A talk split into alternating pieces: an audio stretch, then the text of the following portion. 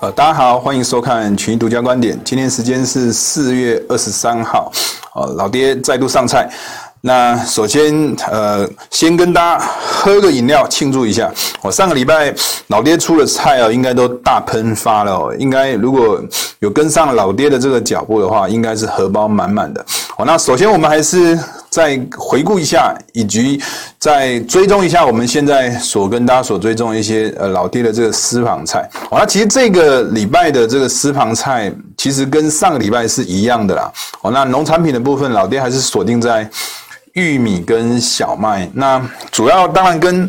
天气面的这个因素是有关的，就是供给面。那当然跟需求面，中国大陆哦持续在加购美国的这个相关的这个农产品哦，也带来一定性的这个刺激哦。哦，那还有呃天然气，最近呃市场主要的焦点哦都在气候哦。那在呃这个礼拜有举办了这个四十多个国家哦举办这个呃。气候的这个全球峰会哦，那干净的这个能源应该也是一定程度是会受到市场的这个瞩目的哦，所以我们跟大家推这个天然气哦，应该也是蛮应景的啦。那另外我们还是跟大家讲到，就是有关黄金哦。过去我们跟大家谈到黄金，主要原因是因为现在至少看起来，呃，联准会虽然已经开始释放出将来可能会缩减 QE 的这个相关的这个动态，但看起来现在目前，呃，欧洲的这个疫情啊，还是相当的这个吃紧哦。最近的一次的这个 ECB 的这个会议，还是透露出哦相对比较宽松的这样一个逻辑。哦，那只要是货币政策哦，还是维持一个相对比较宽松。中的这种情况底下的话，哦，事实上，哦，利率就会被压在一个相对比较呃稳定的这个水准哦。那对黄金来说，可能就是相对比较有利的。那再加上最近期大家可以看得出来，我，包括老爹跟大家谈到的玉米啊、农产品这些，我都开始往上走。那嗯。铜价往上走，那这些基础原物料都开始往上走，那通膨的一定程度会相对比较升温的哦。那通膨升温本来就是对黄金来说是相对比较有利的，所以我们还是跟大家续推黄金呐。哦，那前几周我们也有跟大家谈到有关美元哦，对，谈到有关。这个美国的这个负债啊，那基本上应该不太会希望利率是往上跑的。那你如果说在原物料的价格在往上走的这个过程里头哦，那你又不希望利率往上走哦，那可能唯一的方式就是让美元啊，在未来是呈现走升的哦。但是我们在过去有跟大家强调过，现在目前基本上还是处在一个 QE 的状态，还没进入到这个 OT 啊，或者还没进入到这个资产负债表的这个缩表的这个过程哦，或者是呃呃。减少购债这个过程，好，那基本上美元在过去一段时间，事实上还是表保持一个相对比较偏弱。但是随着这个这个美国这个施打疫苗的这个进度哦，越来越打越多哦，那我们也会认为哦，这个美元起涨的这个日期啊，就越来越接近了。再加上最近的这个股票市场也开始有出现一些震荡，多少也会产生一些避险性的这个买盘哦。对美元来说，我们也评估啊，过去一段时间是弱势的哦，将来可能会逐渐转成相对比较有利啊，也值得大家去做关注的。那铜这个商品，基本上还是跟大家强调，集很多的这个利多于一身哦。哦，不管是现在目前在谈的这个绿能啊，也需要用到很多的铜哦。电动车也需要用到很多的铜，基础建设也需要用到很多的铜啊。基本上还是属于一个政策受惠的这个这个商品哦，还是持续跟大家。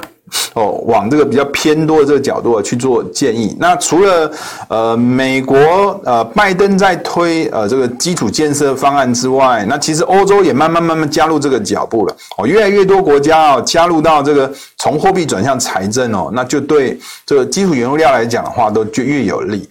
哦，那我们在过去在谈到这个老爹上菜哦，也是都会跟大家回顾一下整体市场这个行情哦。我们过去跟大家谈到是以美元为核心的这样一个概念，但是这一次哦，老爹打了一个问号。哦，主要的原因呢，是因为其实美元指数在这个礼拜是偏向是略微小跌的。那在过去，如果美元指数是走跌哦，对。基础原物料是是会呈现上涨，其实看得出来哦。我们上个礼拜有点名到了一些老爹上菜的这个商品，包括呃玉米排行榜，除了波动率不算之外，算在排行榜里面第一名。小麦在排行榜里面第三名。我们上个礼拜也有点名到天然气排行榜也是在很前面的，也有点名到哦，就是铜这样的一个商品。那基本上。其实都是表现都是相对比较强的，黄金也呈现一个小涨这样一个走势。哦，那美元在走跌，其实对这些原物料基本上是偏多的，这没有问题的。但是上个礼拜哦，美元在偏走弱，但是会看到呃，主要的这呃，英国股市也跌，纳斯达道琼 S&P 都跌，尤其是日经啊、印度的都跌。哦，其实。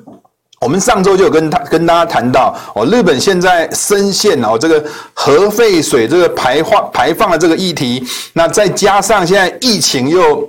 很明显的在做一个往上增温的这种情况，包括印度也是一样的哦。等一下会有一些图形来跟大家做说明哦，所以。结构上开始，美元跟全球市场这个金融商品的这个互动哦，开始有出现一些分歧的这个现象哦。那那但是主核心我们还是会认为啦，美元如果说是相对比较偏弱的这种情况底下，其实对大多数的这个商品来说是比较基本上是比较偏向是有利的。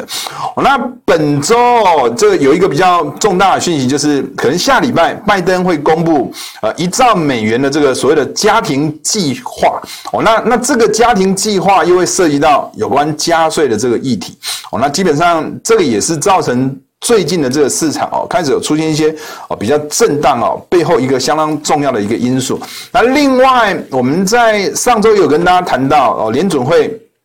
开始有谈到就是所谓的疫苗施打率如果来到百分之七十五，就会开始讨论缩减 QE 哦。其实，在最近的这一期的这个最近这个礼拜的这个走势哦，可以看得出来，过去一段时间老爹始终在跟大家强调。股债金呈现一个同步上涨，所以当时我们在对股市的这个评价都是比较偏好的。但最近的这个礼拜，你会发现啊，股市在跌的时候，反而哦。债券市场反而开始变成不涨了，我资金的流动性开始好像有点点减弱的这种情况，所以就造成最近的这个市场看起来哦，就是涨上去就会被打下来这种味道。那其实如果最近的这个市场资金的这个动能，可能因为加税的这个关系或等等其他因素的关系，或者是即将要开始讨论到这个缩减 QE 的这个关系，我开始就会出现一些比较大的这个变数哦，所以我们会认为最近的这个股票市场。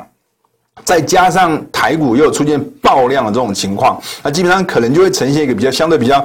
震荡性的这个走势，可能到月底啦，在这在月底之前，应该都会偏向是属于一个比较震荡的这种走势。那疫苗跟疫情啊，现在疫苗还是越打越多了，尤其是美国现在打的速度真的是很快哦。那疫情啊，现在包括印度。日本这些都很夸张哦。印度，我印象中老爹在上个礼拜看到同一个时期吧，礼拜四对礼拜四，大概是一天确诊人数大概二十万左右吧。哦，到今天老爹看到的数据大概就是三十一点五万哦，一天的确诊人数一一天就来到三十万，说不定到下礼拜，说不定一天的确诊人数哦，说不定五十万到六十万跑不掉哦，所以数字真的。长大速度非常的快，哦，那当然这个也某种程度对这些哦疫情控制不好这个国家哦，这个股市就呈现一个相对比较弱势的这种走势的这种形态哦。那农产品的部分，这个礼拜就真的是大喷发。我们上周有跟大家谈到干燥啊、干旱呐，哦，那也有跟大家谈到小麦的这个替代性。但其实哦，其实农产品的部分，等一下老爹也会跟大家做一下分析。除了天气的这个因素之外，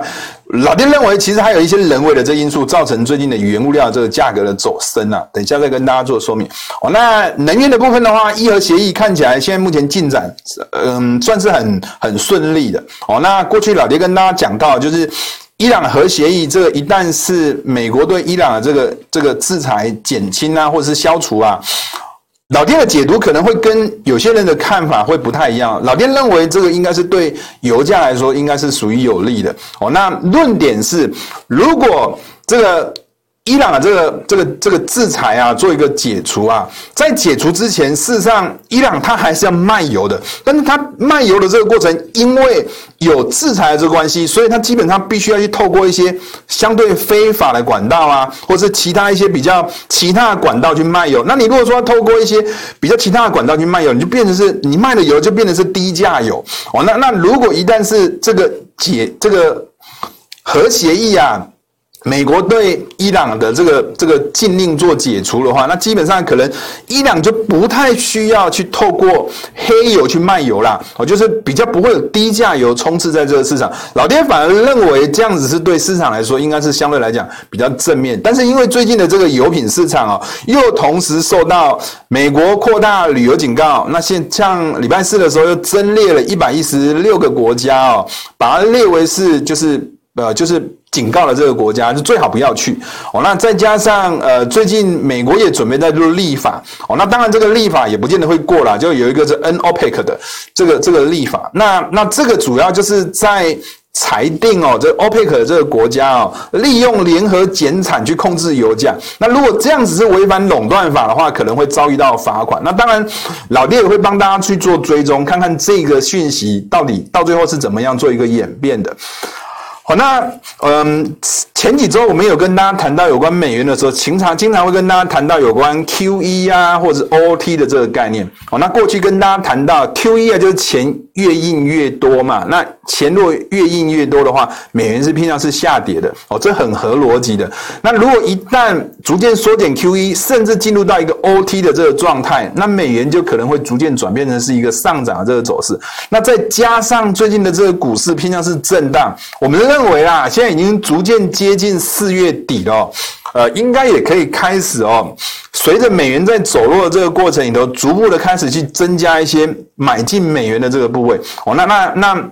这样一个逻辑，可能跟股市的这个回档会有关系，可能跟这个现在目前的这个 QE 逐渐要缩减，慢慢慢慢也要进入一个 OT 的这个状态。现在。加拿大已经开出第一枪了嘛？加拿大在这个礼拜的这个这央行的这个会议已经讲到，会开始会缩减 QE 了哦。那也可能在二零二二年就会开始做加息的这个动作哦。那疫情跟疫苗的这个数据哦，其实从呃左下角这一张图是印度的，可以看得出来很恐怖，很恐怖，真的很恐怖。我现在已经超越前一波的这个水位，而且超越的幅度真的是蛮大。现在每一天的这个确诊人数已经来到呃三十一点五万人。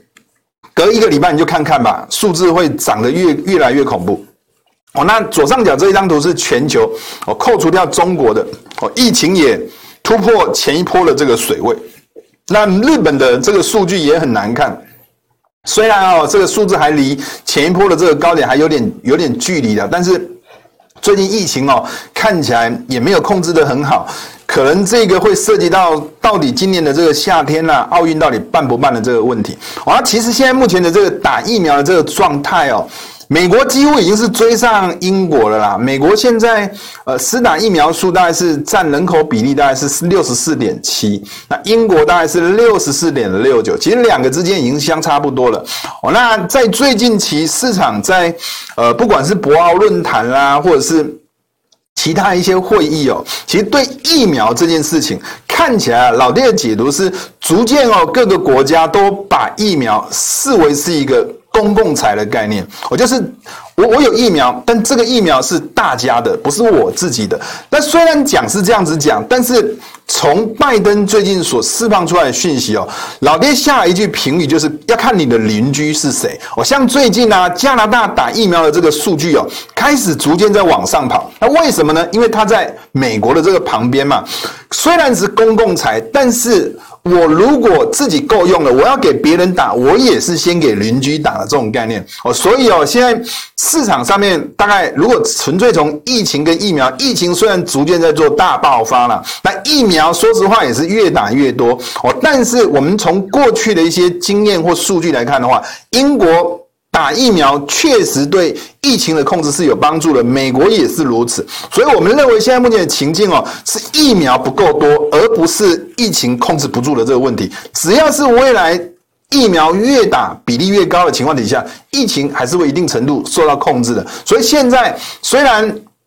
有一些地方哦，疫情控制不好。啊，股市还是会受到一定程度的短线这个影响，但是我们认为这个应该也是属于一个比较属于短期的这个现象了。哦，那那可能要真正产生比较长期的这个影响，我们认为应该也不会那么的大。哦，那在美股跟美债的这个走势哦，老爹在过去几个礼拜都是这样跟大家谈的，主要是从资金的这个流动性来看待美股啊跟美债的这个走势。那当然在这地方跟大家分析的是分析美股，哦，下方的是纳斯达这个走势图，可以从。图形上来看的话，A 区啊，呃，这基本上债也在跌，股也在跌。老爹在这边上面标注，就是这段时间是叫股债同跌哦。B 的这个区是叫做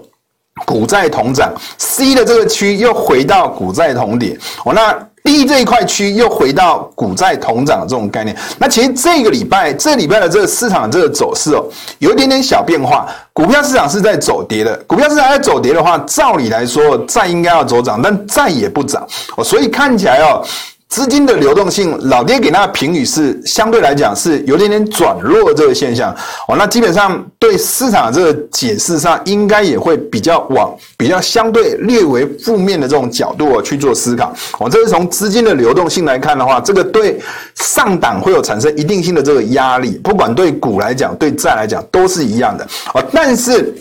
老爹没有把它讲得很狠哦，主要原因是因为从这个上下关系的这个走势图来看的话，你会发现啊，上方哦是道琼工业股价指数的这个走势图，下方是 NASA 的这个走势图，大家可以从图形上就会看得非常的明显。从四月十四号以后哦，那道琼开始转强哦，纳斯达开始转弱，你会发现啊，现在就呈现一个很明显的这种上下的这个关系。道琼到目前为止还是维持在四月十四号开始起涨的这个水位区以上，那纳斯达还是维持在四月十四号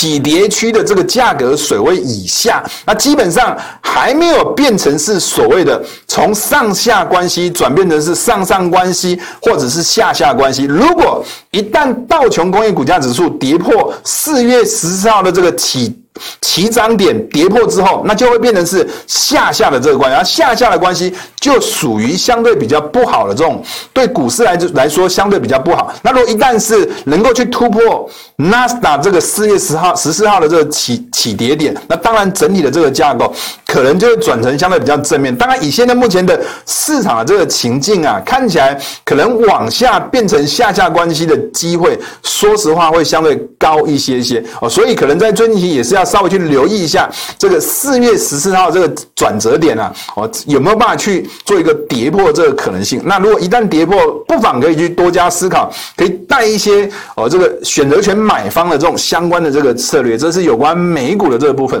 那肉股的这个部分呢，其实其实整体的这个走势算是蛮符合预期的。我在博鳌论坛呐，或者是呃这个全球的这个气候峰会这召开哦，那基本上入股确实也因为这样一个这个这个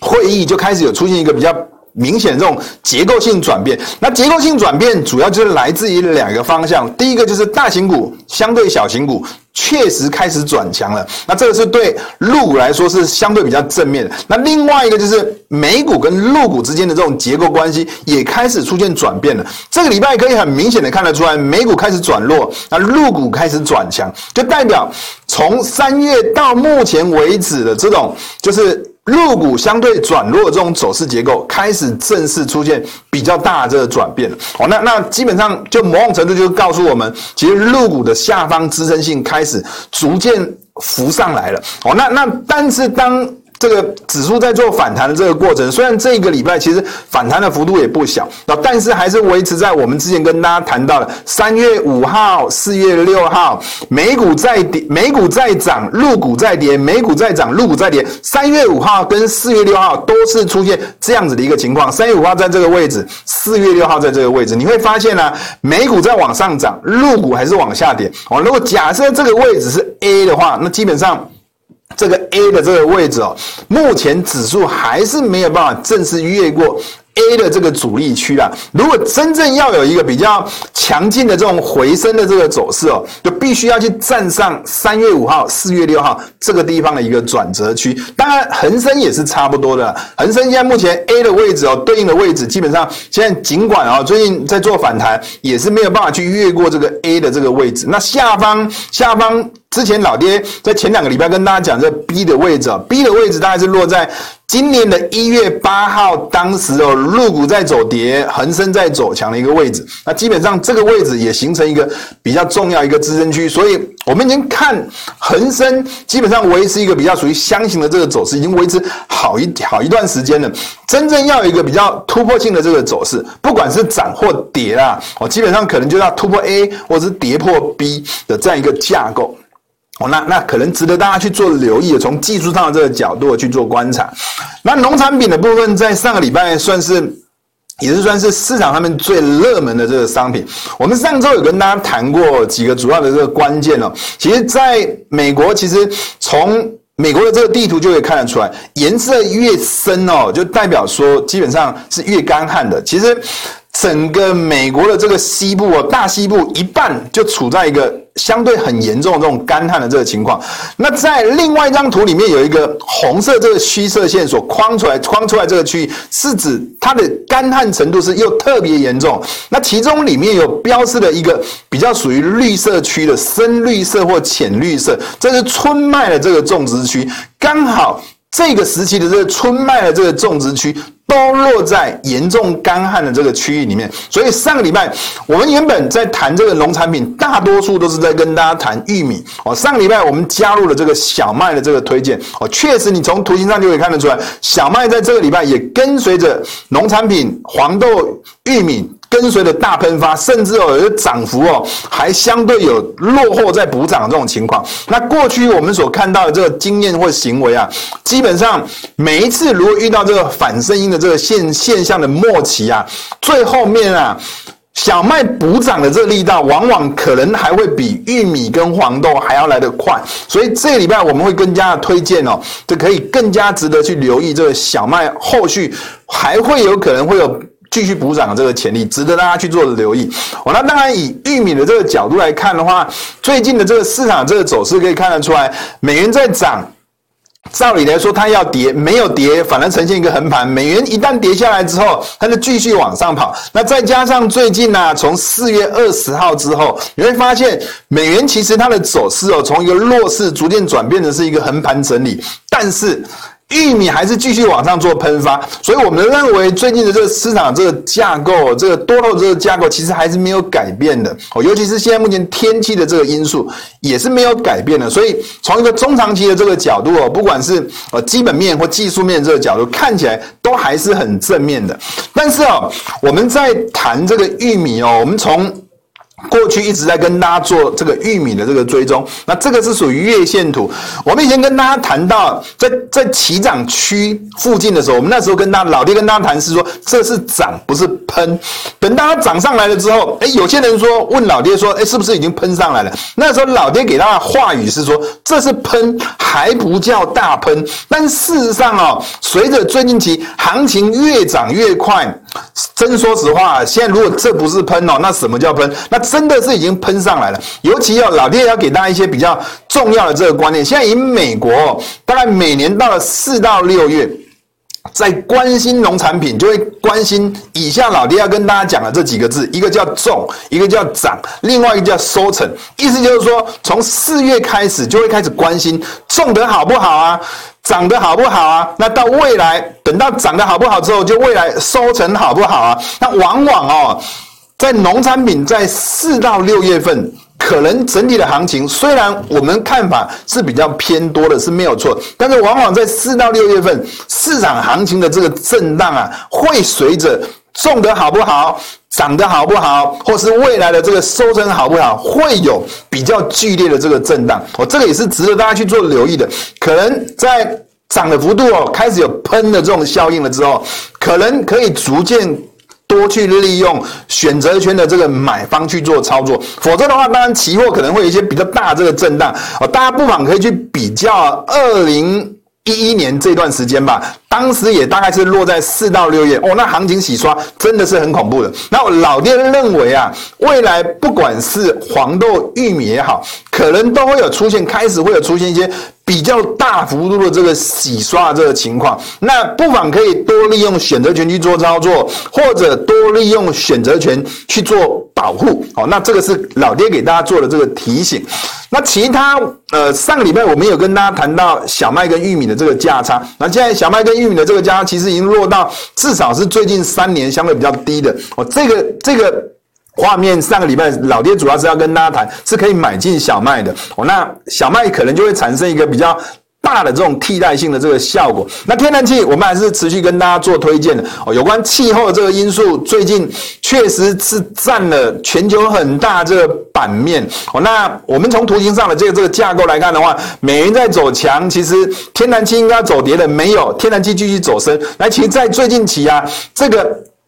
大概在三月中旬的这个美元起涨区哦，所对应的这个天然气的这个起涨的这个价格区，已经一定程度变成是一个重要的这个支撑区的。我们认为现在目前的这个架构看起来，应该还是对天然气应该还是属于相对有利的，尤其是在。地球呃，世界地球日之后，气候峰会逐渐把干净能源又摆在很高的这个位置，那这个对天然气来说，应该是属于一个相对比较正面的。那铜跟黄金，我们还是认为继续往比较正面的这个逻辑去做思考。那尤其是铜啊，铜现在各个国家都在搞基础建设，我们还是持续强烈偏多的。那黄金在过去我们都是持续建议是比较保守多的，主要原因是因为。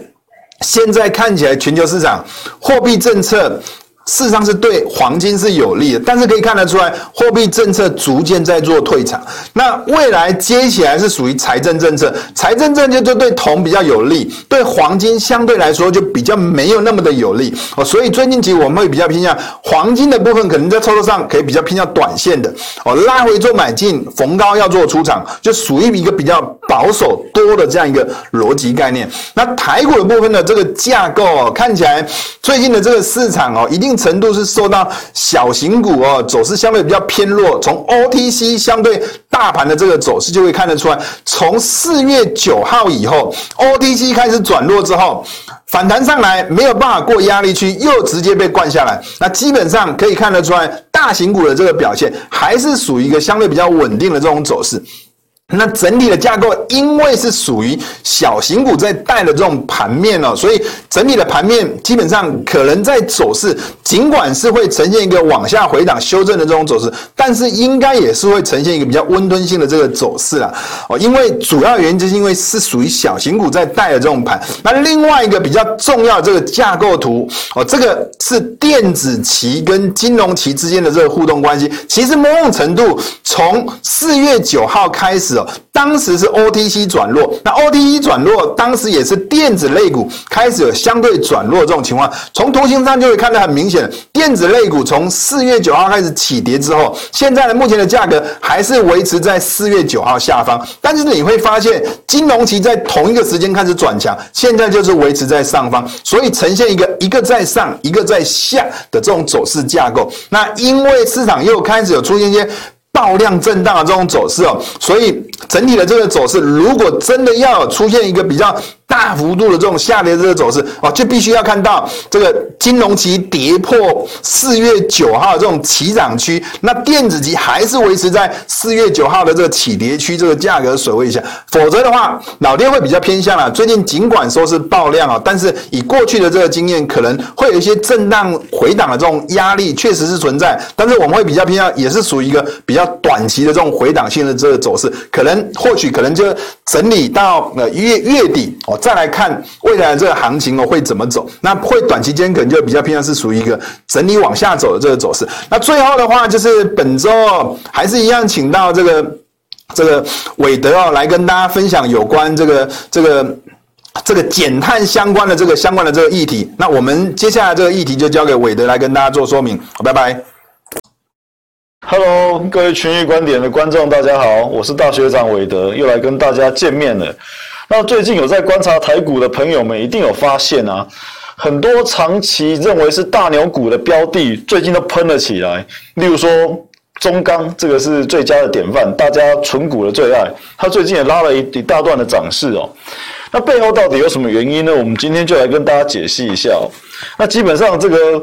核心的标题就已经告诉了你这个原因哦。主要是因为中国想要减碳，所以他们开始监管一些高污染的产业。那我们的台厂就有机会受惠。那接着我们就来一一的来看吧。那首先呢，就是最近呢，呃，美国总统他拜登在呃这两天哦，他举行了全球气候的视讯峰会哦。那他邀请了很多个国家的领导人出席。那主要的国家像俄罗斯啊，甚至中国的主席都出席了哦。那各这边有一个比较好的趣味的是啊，美国上任的总统川普啊，他退出了巴黎协议嘛，但是呢，拜登在上任之后第一天又重新的加入了这个协议哦，那也声明说，目前应对气候的变化是美国外交政策的优先考虑哦，所以如果要跟美国有一些外交的关系的话，可能也要认同他们对这些全球气候的重视哦。那目前来说啊，减碳已经是全球的共识了。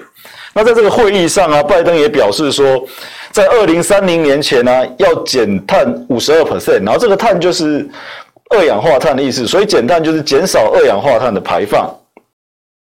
中国的部分当然也是朝着环保的脚步迈进哦。二零六零年前会实现碳中和的目标，也就是净二氧化碳排放等于零。那在现在二零三零年前呢，会让二氧化碳的排放达到一个顶峰哦。简单的说，就是近期它应该不会让二氧化碳排放再再创很高的新高，而且是要到一个新高，然后慢慢的开始掉下来哦。那除了碳中和的目标之外，这个议题上面还有一个很值得关注的点哦，也就是碳权的交易。什么是碳权的交易呢？简单的说，以这个画面上的新闻为例，就是特斯拉。特斯拉利用碳权交易，在近年哦，收益逐渐增加哦。那这意思是这样子哦，假设我规定汽车厂，它一年只能够生产足够的呃某一个量的二氧化碳，如果你超过的话，就要罚钱。那如果呢，我可以我可以整年这样生产下来，还没有都还没有达到这个上限哦，那多的空间我就可以把它卖给有可能超过的企业哦，不然罚钱会罚得更多。那我与其被罚钱，我不如跟别的有节省减少二氧化碳排放的企企业去买这个碳权哦。大概就是这样子，所以特斯拉呢，它在生产上减少了很多二氧化碳的排放，所以它多了很多空间可以去卖给其他企业，它就靠这个赚了不少钱哦。那中国这边呢，在七月前呢，也要推出碳权的交易了，然后是在上海。那首先是以电力企业纳入，那之后呢，一些传统产业也会慢慢纳入，就是钢铁啊、水泥、化工、电解铝这些比较容易制造高二氧化碳生产的产业哦。那既然中国也开始注重碳权交易了，那我们呢？我国的造纸厂哦，其实也慢慢的也有在做一些动作，准备迎接碳权的交易。那例如说像正隆啊、华纸、永丰余，在报道上面哦，这边就跟大家介绍了一下。例如说他们投入造林什么的，就是可以减少一些二氧化碳的排放哦。那未来如果说他们都低于约束的标准，那就有多的空间，这个碳权就可以去卖给其他。呃，容易产生更多二氧化碳的企业，借此来来获利。那我们现在回到正题哦，也就是回到本专题的标题哦。为什么最近一些传产股涨翻天哦？就是因为中国啊开始对高污染产业监管力道加强哦。那例如说像这个新闻啊，在四月二十一号的时候发布的哦，就突讲突然发布，中国的工信部他就开始严禁钢铁、水泥。平板玻璃新增产能哦，而且严格监控电解铝也新增产能这些。那因为这些产业都是在生产的过程中，因为他们需要燃烧，那燃烧就容易跑出很多二氧化碳，所以中国才慢慢的要去限制这些产业的生产，减少生产的情况下，就自然可以减少二氧化碳的排放。那这边经济日报帮大家做了一个简单的汇整哦，大家就可以看看一看哦。主要产业刚刚跟大家提过了。那在限产的情况下，也就是说，中国的供给变少了，可是全球的需求仍然是存在的哦。例如说，两大国，中国跟美国嘛，他们就是持续还是有投入金钱在基础建设上面，所以仍然会需要不少的钢铁啊、水泥啊、玻璃啊，诸如此类的。那在这样子的情况下，中国厂。减产的嘛，那需势必需要别的厂来补进这样子的产能啊，所以我们台厂自然就受惠了。例如说像中钢啊、台玻、台泥啊，也就是因为这样受惠。好，那所以这边给大家看一下哦，这是中国高炉的开工率哦。那在近年哦，不要说近年了，今年以来啊，基本上掉的蛮多的哦，就是因为中国的监管力道一直在加重哦，就从大概之前最高的八十七 percent 到呃，这个资料记载应该是四月初三月底吧。已经到了六十 percent 哦，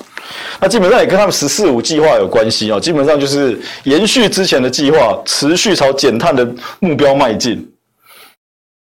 那另外呢，炼钢炼钢厂哦，它也有一个利差的关系哦，跟我们之前在讲塑化厂一样。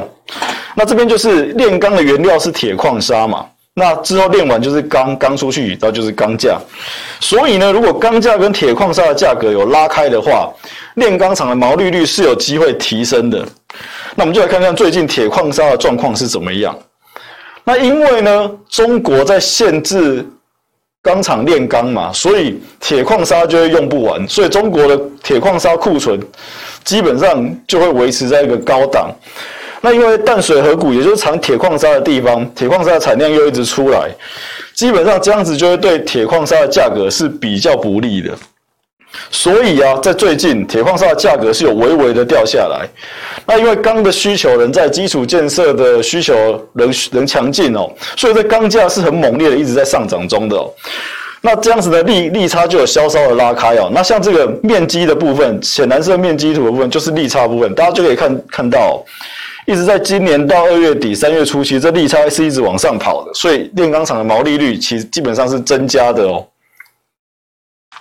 那所以啊，最近我们的中钢会有这么热烈的反应，大家就应该知道为什么了吧？基本上原因，主要原因就是在这里哦。那这边就就就帮大家整理了一些相关类股的表现哦。就刚刚有提到的水泥啊、钢铁啊、纸类这样子。那这个皮肤色、背景皮肤色这这几个部分哦，就是代表它是有股期的标的哦，大家可以多多使用。如果你在做多的话，这就可以。帮助你减少你呃增加你资金的使用效率啊，那或者是你可能已经持有不少的中钢，因为大家都知道婆婆妈妈长期以来都很喜欢存中钢嘛，它是以前都有一个硬定呃定存股的概念嘛。那如果你手上已经本来就很有很有很多这样子的传产股，但是呢，因为由于市场会波动，像昨天就有一个比较大的回档嘛。